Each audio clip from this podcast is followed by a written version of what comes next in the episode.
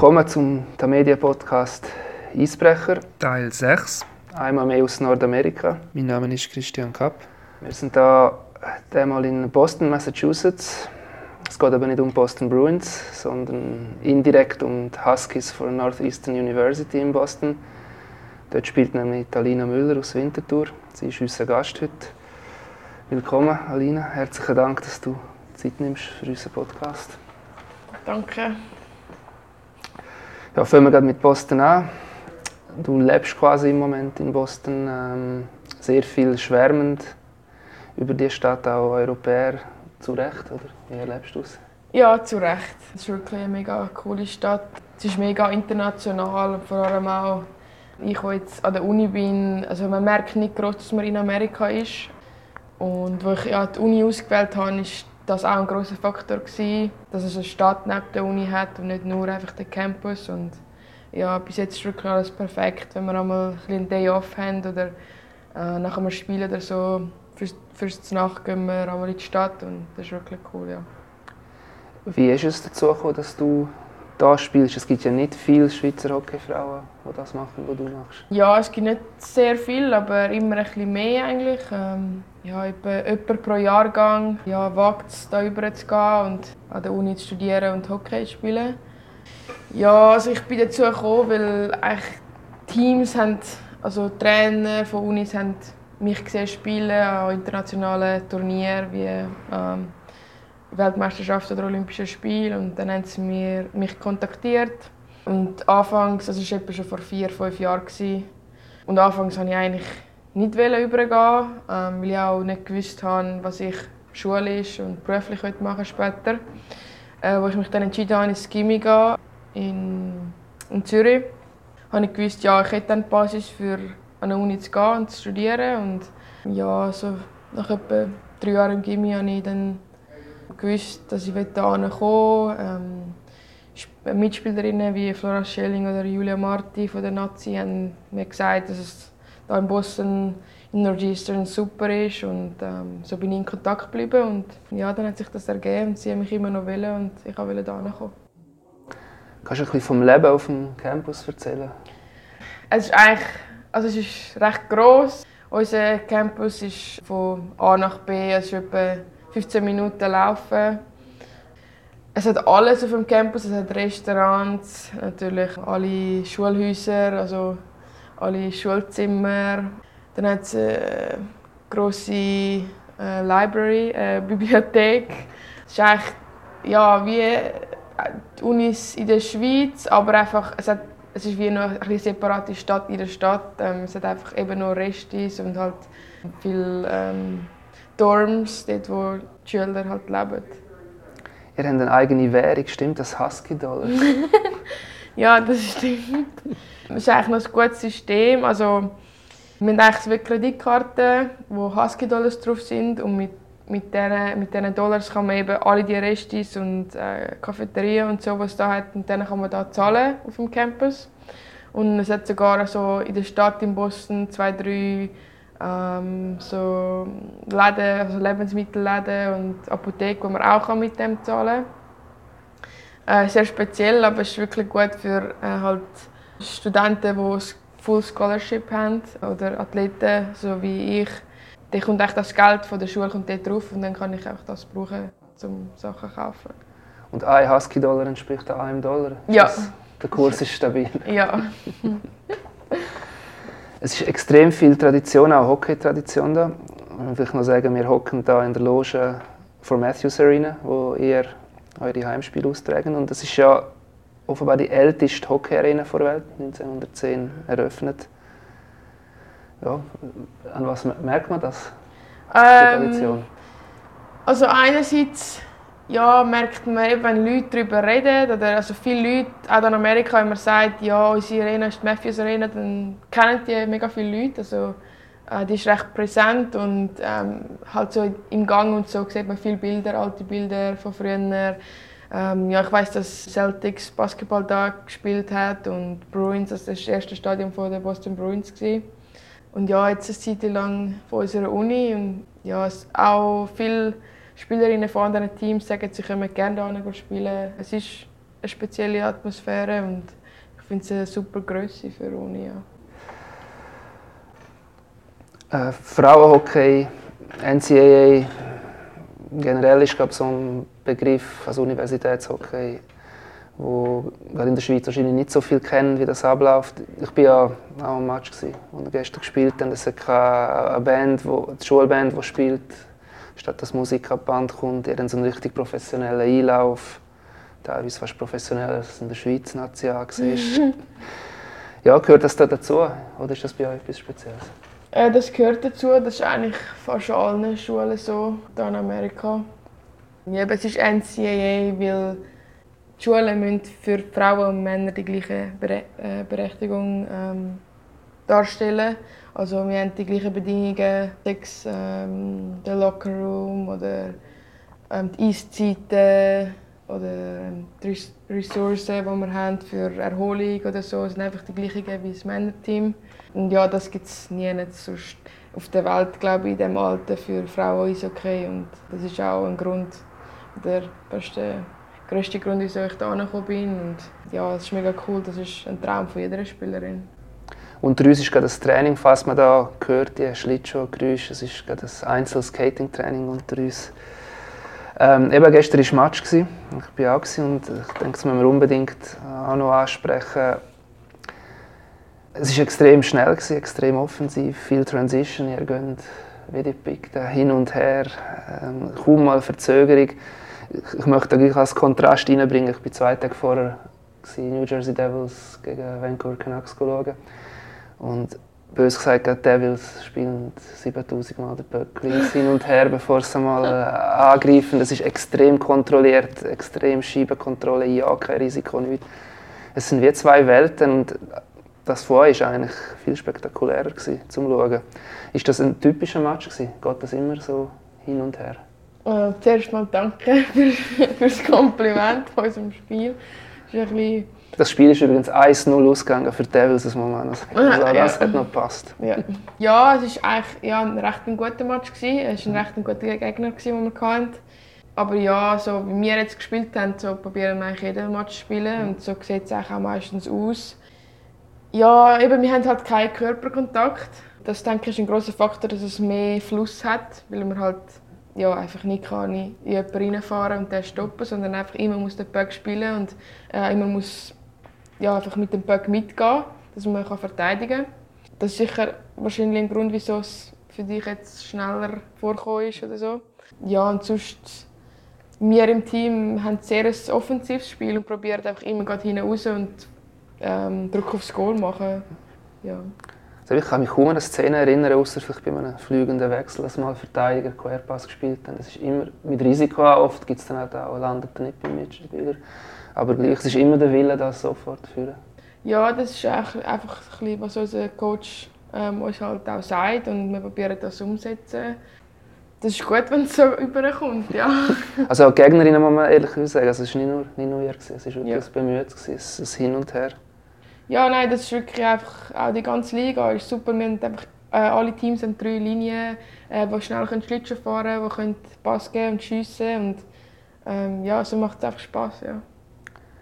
Speziell ist auch, habe ich gefunden, die Stimmung nach dem Spiel in, in der Gang. Es ist so ein wie ein Familienfest, es sind viele ältere Kollegen da. Also der ganze Gang war voll. Ich nehme an, es sind auch Leute von der Schule da. Gewesen. Ist das jetzt, weil das der Home-Opener von euch war oder ist das so eine übliche, übliche ähm, Stimmung nach dem Match? Ist ein bisschen beides. Es hat, mm, ja, es hat ja nicht so viele Zuschauer gehabt. Meistens eben sind das Ältere von unserer, von unserer Mannschaft, äh, von Spielerinnen von unserer Mannschaft oder äh, ja, ähm, andere, andere Studenten von der Schule, die gerne Hockey schauen oder die jemanden kennt von unserem Team. Aber das ist so, es ist sehr familiär. Ähm, ich glaube, das ist allgemein einfach auch Amerika. Sie sind wirklich sehr offen und ja, wir haben es, wir auch speziell gut in unserem Team und ja, jeder kennt jeden und jeder kennt auch die Eltern den anderen und ja, es ist so. Was wir sicher auch erwähnen müssen, ist, eben, es war ja der Home Opener und auch vor dem Spiel, vor dem Spiel es äh, eine Zeremonie gegeben. Mhm. Ein Banner ist entrollt worden.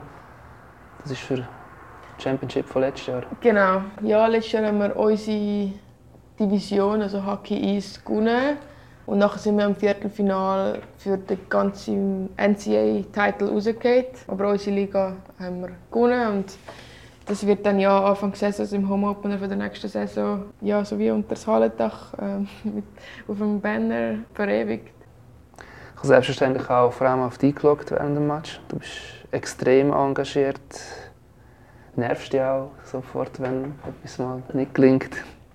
Energiebündel, richtig ehrgeizig. Kann man die so beschreiben? Ja, ich glaube schon. Das, das mit dem Aufregen ja, ist nicht immer gut natürlich. Und, ähm, da bin ich dran am Arbeiten, dass ich das weniger mache. Aber sonst, ich glaube, meine Emotionen sind auch ein Teil von meinem Spiel. Also wieso ich ähm, gut Hockey spiele. Und darum ist es auch gut, wenn ich Emotionen zeige. Schon von klein auf so gewesen? Ähm, ja, ich glaube es. Also, es ist nicht, ja, es ist nicht immer gleich, aber ich will einfach immer gewinnen. Und das hat halt ähm, dann Konsequenzen, wenn etwas nicht aufgeht, dass man nicht zufrieden ist. Bist du Perfektionistin dadurch? Ja, schon eher, ja. Das ist oft hinderlich, oder? Man ist ja nie richtig zufrieden. Ja, bis jetzt hat es sehr gut geklappt. Darum, ähm, ja, es gibt sicher auch Momente, eben, wo man eher mal einen kühlen Kopf bewahren als ähm, sich aufregen. Und ähm, ja, da kann ich noch viel lernen und mich noch viel verbessern. Ich habe am Anfang extra, wir haben teilweise die Leute vorgestellt, wenn wir den Podcast anfangen. Ich habe extra nicht zu viel über dich gesagt am Anfang, weil ähm, was alles, was du erreicht hast, gewonnen hast, weil das macht jetzt jemand anders. Ich habe eine kleine Überraschung für dich, eine WhatsApp-Nachricht, die wir jetzt mhm. abspielen. Es kommt dann auch eine Frage an dich.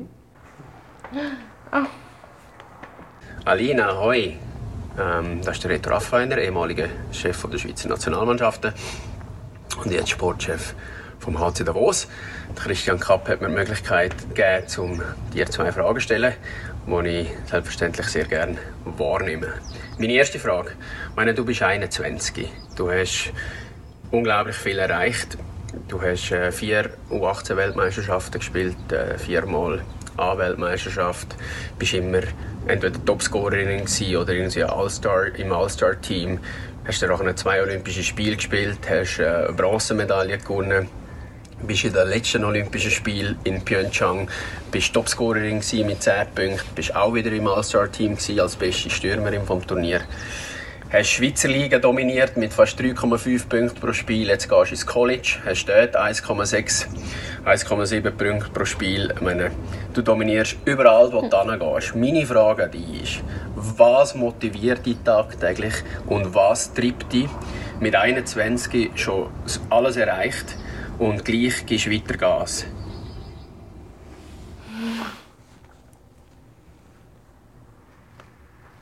Ja. Ähm, danke, Reto. Ähm, das ist eine gute Frage, die ich mir so eigentlich noch nie viel, viel gestellt habe. Als erstes kommt mir da einfach in den Sinn, dass ich einfach Hockey über alles liebe. Ich stehe einfach gerne auf dem Eis mit dem ganzen Team und ja, probiere etwas zu erreichen mit dem Team, wo ich, wo ich dafür spiele. Ja, ich habe schon sehr viel erreicht, aber ich tue mich gerne auch vergleichen mit einfach den Besten der Welt und ähm, da sehe ich einfach noch einen riesen Abstand zu den besten Spielerinnen von Kanada und USA. Zum Beispiel Marie-Philippe Poulin, äh, das ist die weltbeste Spielerin von Kanada und ähm, mein persönliches Vorbild vom Frauenhockey.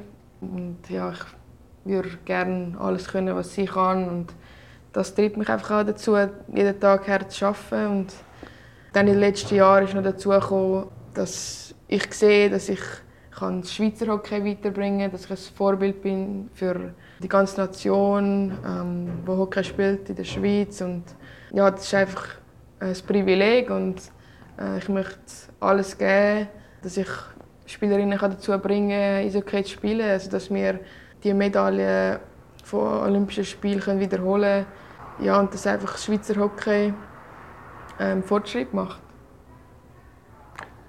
Der Reto hat dann noch eine zweite Frage an dich, aber die können wir dann später einspielen. Ja. Ich habe etwas gefunden, einen Beitrag über dich im Boston Globe, wo dein Coach unter anderem Ich lese jetzt einfach schnell vor, ich habe zwei Sätze rausgenommen. I've never seen anybody not tire out like her. She's got one gear and she's going strong in the third period. It's really impressive.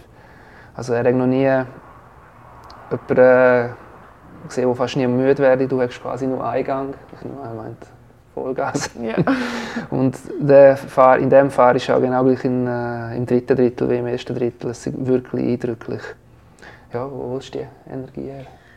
Ähm, ich glaube, zuerst mal ist das einfach sicher die Vorbereitung im Sommer, dass man einfach körperlich fit ist. Ich trainiere sehr gerne und ich bin auch froh, mal im Sommer nicht, auf, nicht aufs Eis zu gehen.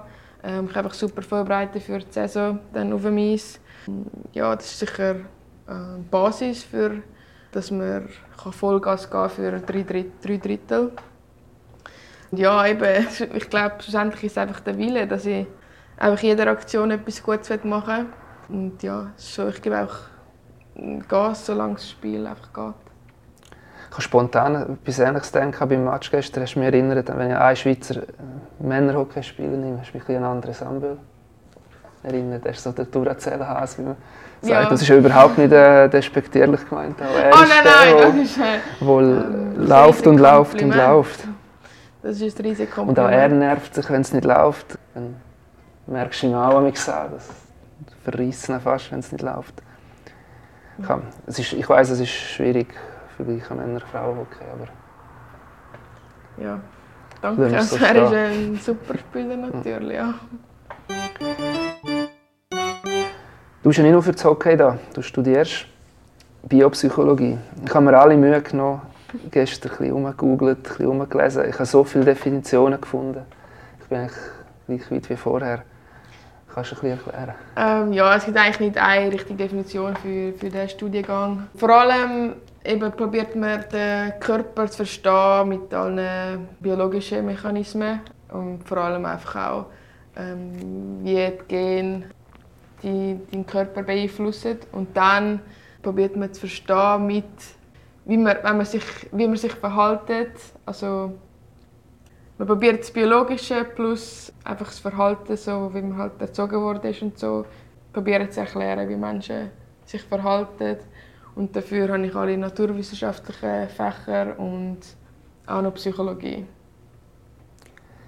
In dem Fall gibt es nicht den typischen Beruf dazu, den du nachher machen kannst? Nein, es gibt nicht den typischen Beruf. Das ist auch ein Grund, wieso ich den Studiengang gewählt, gewählt habe, weil er sehr offen ist. Ähm, ich weiß noch nicht, was ich später machen will. Aber ja, ich weiß, dass ich einfach sehr gerne mit dem menschlichen Körper mich auseinandersetze und ich ja, tue gerne Leute verstehen und Leute beobachten.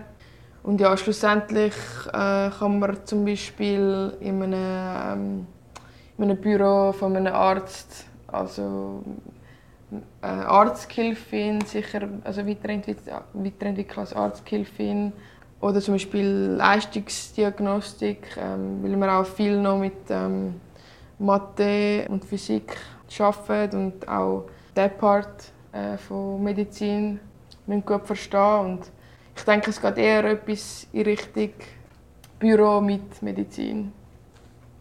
Ist das auch ein Berufswunsch von dir?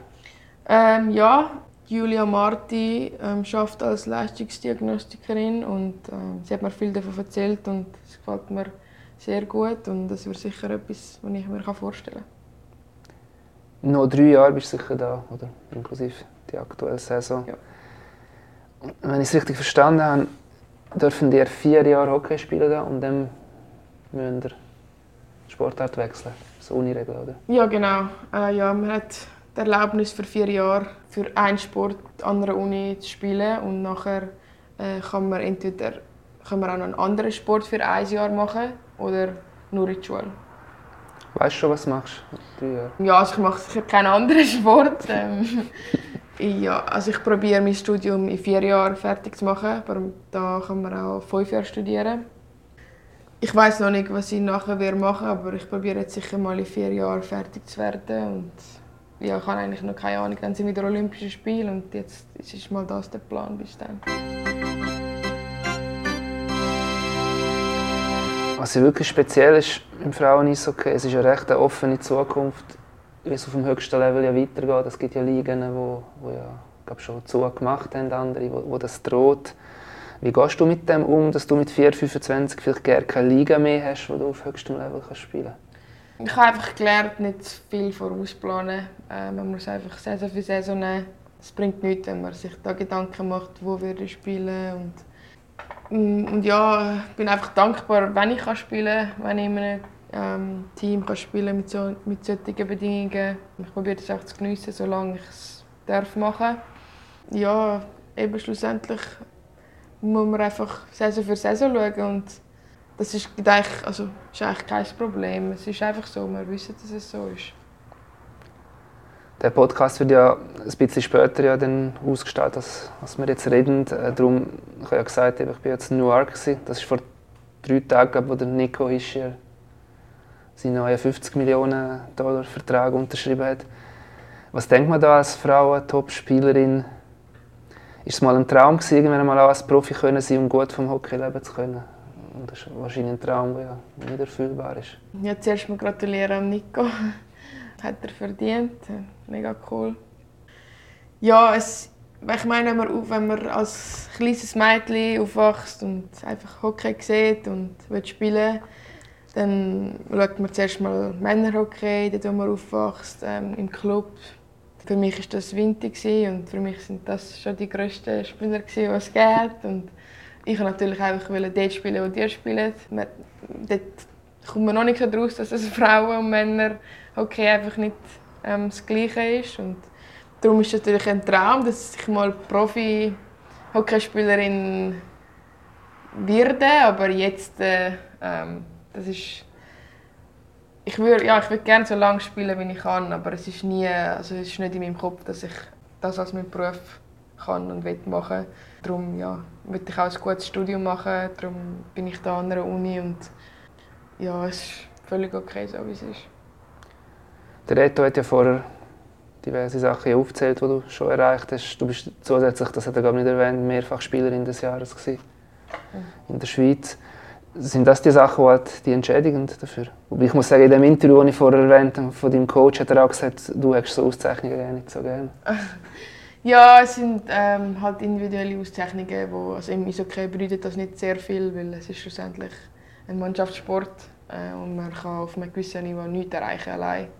Aber ja, es ist natürlich eine Genugtuung. Es ist schön, vor allem, ja, einfach, dass man auch kann so irgendwie Danke sagen äh, an der Familie und allen Leuten, die äh, mich unterstützen, die ja, Zeit opfern für mich. Ähm, ja, es ist eine Genugtuung und das ist sicher auch, es motiviert auch, ja, zum Weitermachen. Ja, eine sehr coole, spezielle Situation in der Familie, dass dein Bruder auch Hockey spielt, sogar in der NHL. Es sind ja, hast du glaube auch selber schon gesagt, fast zwei verschiedene Sportarten, aber es gibt ja sicher auch Sachen, die du beim Brütsch, beim Mirko kannst anschauen kannst. Was sind das für Sachen? Ja, natürlich. Also, vor allem einfach Eishockey, sowieso wie er spielt. Ähm, er ist ein Verteidiger, ich bin ein Center. Ich kann einfach von der Defensivzone halt viel lernen. Aber das ist eigentlich nicht, wieso ich ihm zuschaue. Ähm, ich, ich schaue einfach jeden Match von ihm, weil er mein Bruder ist und weil ich ja, will sehen, wie er Erfolg hat und wie er das alles managt. Ähm, es ist ein ganzes Herzbusiness in der NHL. Äh, mental etwas ja, vom härtesten glaub, ähm, in einer Sportart, was es gibt. Und da kann ich sicher von ihm kann ich lernen, dass, dass es nicht nur Eishockey gibt. Äh, Im Leben ist es jetzt ein speziell, weil er macht ja nur Eishockey und ich nicht, aber er kann sehr gut ähm, trennen, wann, wann gilt und wann nicht. Und ja, das ist etwas, was ich sicher von ihm lernen kann. Ich habe jetzt eine nächste Frage wieder von jemandem. Und wenn wir schon von Mirko reden. Oh. Auch ich habe ihn gebeten, also ihn habe ich auch gebeten, als ich in New York war, als wir das Interview gemacht haben, mhm. dass er auch dir eine Frage stellt oder zwei. Hallo zusammen, das ist der Mirko der Christian hat mir ja, die Erlaubnis gegeben, ein paar Fragen zu stellen. Meine erste Frage an dich, Alina, ist, was vermisst du am meisten von der Schweiz während der Saison zu Amerika? Er dann noch eine zweite Frage, aber bleiben wir da. Die Frage wollte ich übrigens auch stellen, aber ist er mir halt zuvorgekommen. ich denke, sicher meine Freunde, äh, und Familienangehörigen. Aber sonst auch vielleicht das gute Essen. Die Qualität des Essen ist in der Schweiz ähm, schon noch ein besser als da. Ja, ich bin jemand, der gerne fein isst und ähm, ja, das ist wahrscheinlich, wenn ich im Sommer, im Sommer genieße ich dann einmal gute, gute Food in, in der Schweiz, ja. Die zweite Frage hätte ich sicher nicht gestellt, das wäre mir nicht in den Sinn gekommen, die zu stellen. Okay. Und meine zweite Frage, wo gehst du am liebsten go posten oder go shoppen, wenn du in Amerika bist? Ja, in, in Boston äh, hat man sehr viele Shoppingmöglichkeiten. Im Moment habe ich Lululemon sehr gern. Ähm, ist mega berühmt halt für so Studenten, die Sport machen. Du schaust hin und wieder das Spiel von Mirko, oder? Viel sogar? Ja, ich probiere eigentlich jedes zu schauen. Jedes sogar, okay. Kommen die oft aneinander vorbei, oder? Ja, es geht eigentlich recht gut. Äh, manchmal sehe ich nicht den ganzen Match, aber eben in geht der Match etwa drei Stunden im Ganzen mit allen Pausen und so. Und eben auch wenn wir vorher spielen oder so, den Schluss sehe ich eigentlich immer. Du hast ja eigentlich den Mirko zum Hockey gebracht, in Anführungszeichen. Haben mir deine Eltern auch vorher noch erzählt. Ja, ich habe einfach zuerst entschieden, dass ich Eishockey machen will. Und ich bin zuerst mit der Bambini so Hockey spielen und ähm, dann hat er auch wollen. Darum, ja, also, darum kann man sagen, ich habe zuerst angefangen. Ja. Ich komme nochmal auf das Spiel gegen Vancouver zurück.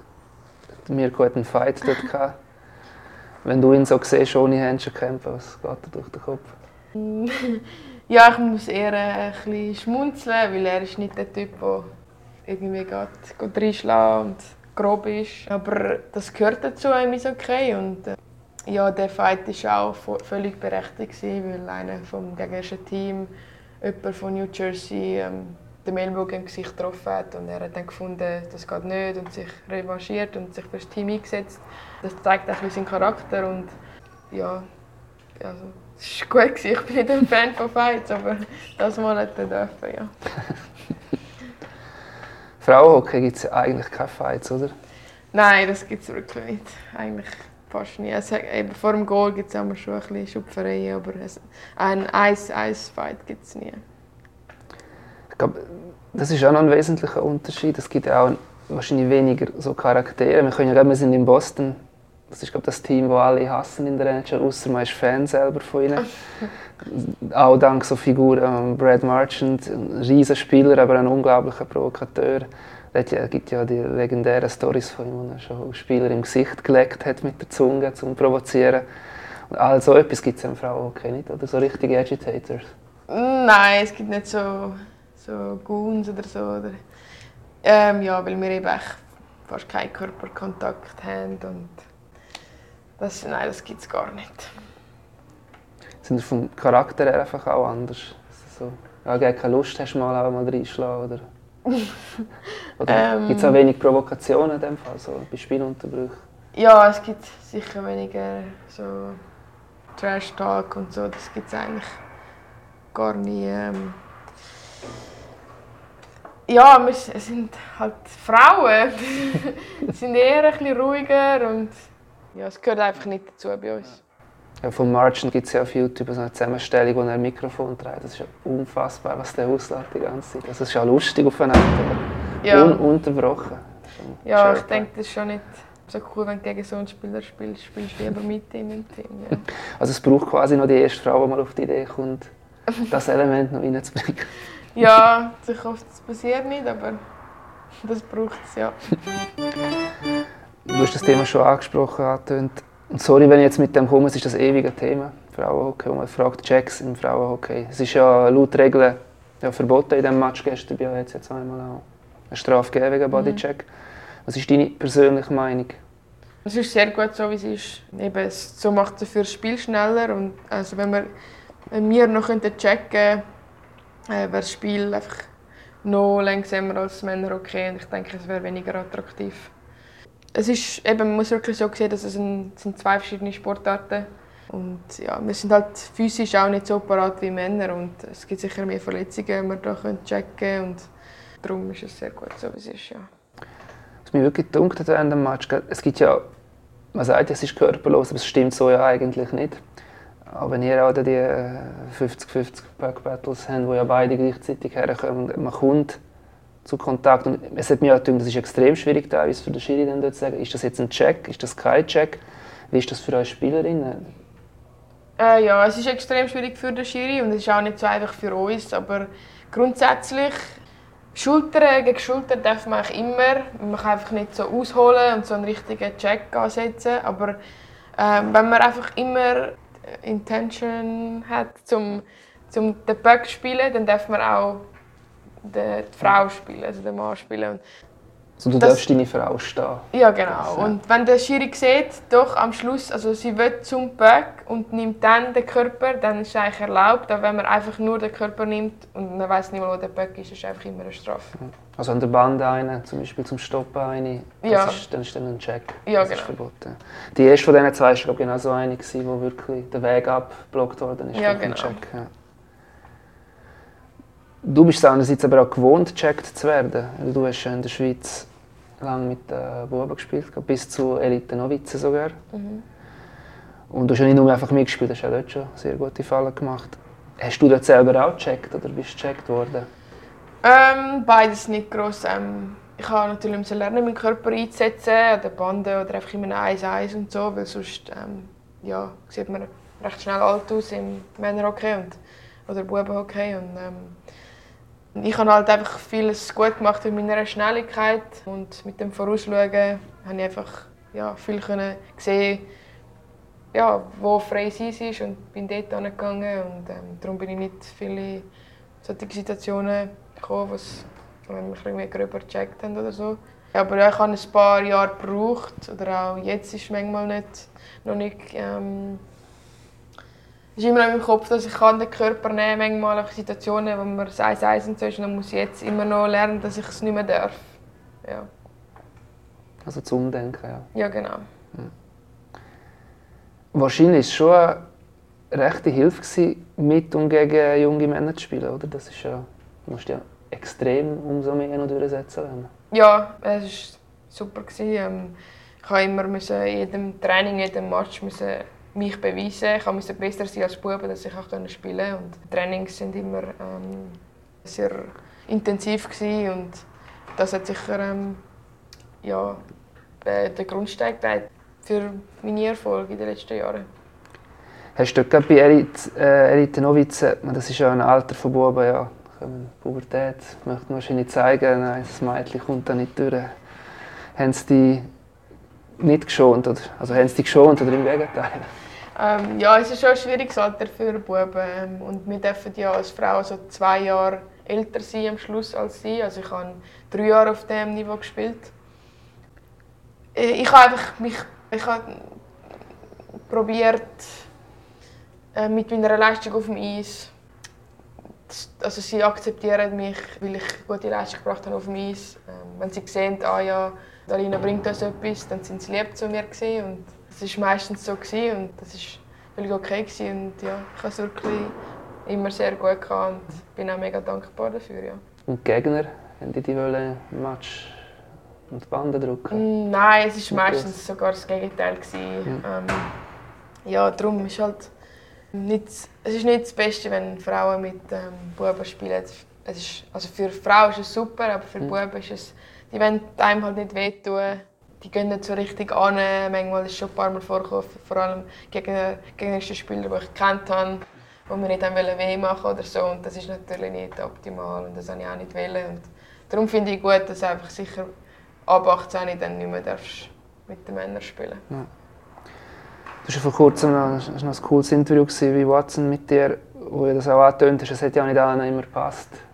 Mit dem musst du auch umgehen dass da quasi das Mädchen spielt? Oh ja, ähm, es, ja, dem habe ich umgehen, aber ich meine, ähm, wenn, eben, wenn ich gut gespielt habe, dann war es berechtigt, dass ich da spielen und nicht ein anderer Bub oder so und darum habe ich also mich überhaupt nicht schlecht gefühlt oder so und ähm, das ist eigentlich normal gewesen, ja. Da spielen wir ja Also wir spielen da auf dem kleinen Eisfeld. Im gleichen Interview bist du auch gefragt worden, was hast du lieber, das europäische Grosse oder das nordamerikanische Kleine? Und du hast, äh, ich denke, du wärst jetzt das Kleine, aber du hast das Grosse gewählt. Hast du lieber das europäische? Ähm, ja, ich denke, ein Grund ist, weil ich mein Leben lang bis jetzt auf dem Grossen gespielt habe. Und ähm, jetzt, ich fühle mich auch mega wohl auf dem Kleinen, aber ähm, wenn wir gröss auf größeren Eisfeldern spielen, merke ich halt einfach, als Stürmer hat man mehr Platz zum außen rumlaufen oder so, um den Speed auszunutzen. Ja, ich denke, als Verteidiger spielt man lieber auf einem kleineren Eisfeld und als Stürmer eher auf einem größeren. Darum. Ist es nicht auch eine größere Herausforderung, das Kleine, eben genau wie du? Es ist enger, ja. Ja, ich kann es nicht wirklich sagen, was jetzt die größere Herausforderung ist. Ich meine, dafür ist man viel schneller äh, in, in, in, der Zone und so. Also, es kommt etwa aufs Gleiche raus. Ich habe am Anfang gesagt, beim äh, Reto Raffin, er hat noch eine zweite Frage. Mhm. Wir kommen jetzt gerade dazu. Alina, meine zweite Frage die geht um die Förderung des Frauenhockey. Ähm, du hast 2013 im Januar die erste Weltmeisterschaft gemacht auf U18-Stufe. Hast die Entwicklung, die wir haben probiert voranzutreiben, die Professionalisierung und Gleichstellung, die wir haben probiert voranzutreiben in der Frauennationalmannschaft, heute noch miterlebt. Was braucht es aus deiner Sicht, ähm, dass wir auch in Zukunft können ähm, mit der Weltspitze mitheben, dass wir auch in Zukunft wieder einmal eine Chance haben für eine Medaille und dass wir auch in Zukunft äh, mit allen Frauennationalmannschaften in der Top Division können bleiben Was braucht es aus deiner Sicht? Danke für die Frage, Reto. Sehr eine schwierige Frage. Ja, ich habe das jetzt ein paar Jahre miterlebt und es ist ziemlich etwas gegangen. Ich denke, ein grosser Fortschritt ist, dass wir ähm, eine vollangestellte Trainerin hatten mit Daniela Diaz und jetzt einen neuen Trainer mit dem Colin Müller. Das hat sicher sehr viel gebracht und sehr viel gemacht für, für, für die Frauen-Nazi. Ich denke, ähm, was es braucht, also es sehr viel kommt einfach auch von Spielerinnen allein eben die innere Motivation, dass man einfach mehr macht, äh, als nötig ist. Das, das ist die Basis für, äh, für einen Erfolg äh, mit dem ganzen Team. Aber ja, es, das, viel, viele Spielerinnen sind halt Vollzeit am Arbeiten. Darum wäre einfach gut, wenn von der Liga aus irgendwie eine Entschädigung im finanziellen Bereich gewährleistet werden und sodass die nicht 100% arbeiten und einfach mehr Zeit haben zum Trainieren, mehr Zeit haben zum Erholen. Ähm, das ist das Wichtigste für einen Athlet. Und ja, ein anderer Grund oder etwas, was wir sicher auch noch brauchen, sind einfach mehr Hockeyspielerinnen, mehr Konkurrenz in der Schweiz. Ja, als Spielerin, wenn man ins Nazi-Kader geschafft hat, ja, viele, für viele ist das einfach schon genug. Sie haben dann ihr Ziel erreicht und so kann man einfach nicht besser werden. Und wenn es halt mehr Konkurrenz gibt, dann ist es einfach nicht, auch, nicht so einfach, um das Kader zu schaffen. Kann ich halt noch eine Zahl noch reinrühren? Du hast ja eine Saison gespielt in der Schweiz, National Frauenhockey, und du hast dort in 23 Spielen 50 Goal geschossen, also im Schnitt rund zwei Goal pro Match. Das tönt schon ein bisschen so, das Leistungsgefälle ist nicht so, ist recht groß. Ja, das tönt nicht so für die Liga es hat einfach, wir sind halt ja, wirklich zu wenig Spielerinnen in, unserer, in der Schweizer Liga und ähm, es hat im Moment sind es etwa drei Teams, die gleich gut sind, wo jeder kann jeden schlagen und die anderen drei Teams sind einfach chancenlos. Ja, das, das, das so macht es halt eben die Spielerinnen individuell auch nicht besser. Es macht die Spielerinnen vom schlechten Team nicht besser und die Spielerinnen vom besseren Team nicht besser. Und ja, da muss etwas gehen die Bedingungen, die du angesprochen hast, es hat ja Beispiele in Schweden und in den USA von den Frauen, wo ja richtig fast Streik schon gegangen ist von den Nationalspielern, Spielerinnen. Also das ist nicht nur in der Schweiz in dem Fall so. Nein, das ist nicht nur in der Schweiz so. Ja, es ist überall ein, ein Problem. Es, ja, das Frauenhockey ist halt nicht so attraktiv, es kommen weniger ähm, Zuschauer zum Spiel und darum kann nicht viel Geld investiert werden. Ähm, das ist völlig ähm, logisch und ja, ich weiß nicht, was die, die Streiks bringen und so, aber ähm, ja, man sieht einfach, dass ähm, sich Frauen wehren und etwas bewirken und ähm, ja, das ist gut, das ist für die Zukunft von Frauen okay. Ja, Argument, das man hin und wieder auch hört, ist ja, die WM-Resultate letzter Zeit die sind ja nicht schlecht. Die sind ja 50, U18 glaube das Gleiche. Und wenn man den Modus ja anschaut, ich habe jetzt das erste Mal WM 19 genommen, ihr seid ja 50 geworden, aber ihr habt, das ist ja ein sehr spezieller Modus bei den Frauen. Es wird ja getrennt, die besten sechs und die unteren sechs, oder wie? Äh, bist du fünf? Ja. Nein, die besten darum sind ja 50 geworden. Und erst nachher gibt es das K.O.-Spiel und eure Bilanz war 5 Spiele, 0 Punkte, also alle Matches verloren, 3 zu 25 Goal und mhm. Schüsse, wenn ich es richtig zusammenzählt habe, 54 zu 242. Also praktisch in jedem Match sind wir krass dominiert gewesen. Es sind einfach 50 geworden, weil er in der oberen Gruppe dürfen starten, weil das ja noch zurückgeht auf äh, Sochi, glaube ich, weil das noch in, in, im Ranking noch drin ist. Ja, also es täuscht, der fünfte Rang. Es täuscht, ja. Das, ich meine, den Modus ist, haben wir nicht ausgewählt, das ist mhm. so. Das, das ist jetzt gut für uns im Moment. Aber da können wir auch nicht äh, viel dafür. Das kann aber genauso dann kippen, oder? Ja, genau. Äh, es ist äh, unglaublich schwierig, in die obere, fünf, in die obere Gruppe zu kommen, die Top 5 Nationen zu kommen. Und das ist etwas, was wir uns erarbeitet haben und darum auch verdient haben, dort oben zu sein. Ja, durchaus auch durch Medaillen von Sochi. Darum ist es völlig äh, berechtigt, dass wir dort oben sind. Aber ja, es kann nicht sein, dass wir einfach ja, an einer WM alle Spiele verlieren und dann trotzdem noch Fünfte sind. Das ist auch nicht fair gegenüber der unteren Gruppe natürlich. Ich glaube, jetzt an der nächsten WM gibt es nach diesen vier Spielen oder fünf Spielen gibt es nochmal ein Rangierungsspiel, sodass die Besten von der unteren Gruppe können dann Fünfte werden und der Fünfte von unserer Gruppe können Sechste werden. Also dann wird es einen Switch geben. Und ich denke, das macht Sinn, dass man sich auch das ähm, verdient, dass man sich den Platz verdient. Es täuscht, aber es geht in die richtige Richtung. Ich, ich meine, wir, sind, wir können viel besser mit ähm, Finnland, Kanada und USA mitspielen als sagen wir in Sochi, wo wir nachher ähm, Bronzemedaille geholt haben. Aber wir sind viel näher dran jetzt. Immer noch weit weg, aber näher. Darum, es täuscht, aber es ist auch berechtigt. Es sind ja auch gewisse Sachen ja besser geworden in letzter Zeit, oder? Kannst du da einzelne Punkte? Ähm, ja, also ich meine, zuerst mal äh, haben wir viel mehr ähm, Zusammenzüge mit den Nazi. Ähm, ich jetzt in den USA bin, bin nicht so groß ähm, beteiligt, aber vorher bin ich auch in denen gewesen, natürlich. Dort äh, probiert man vor allem im physischen Bereich den Abstand schliessen zu den besten Nationen. Im Frauenhockey, wenn man fit ist, wenn man schnell ist, wenn man Kraft hat, dann hat man ja, den Halbmatch ähm, schon gespielt, weil man einfach ähm, weil man nicht checken kann, wenn man mit Speed kann etwas äh, machen kann, kann man schon viele Chancen kreieren.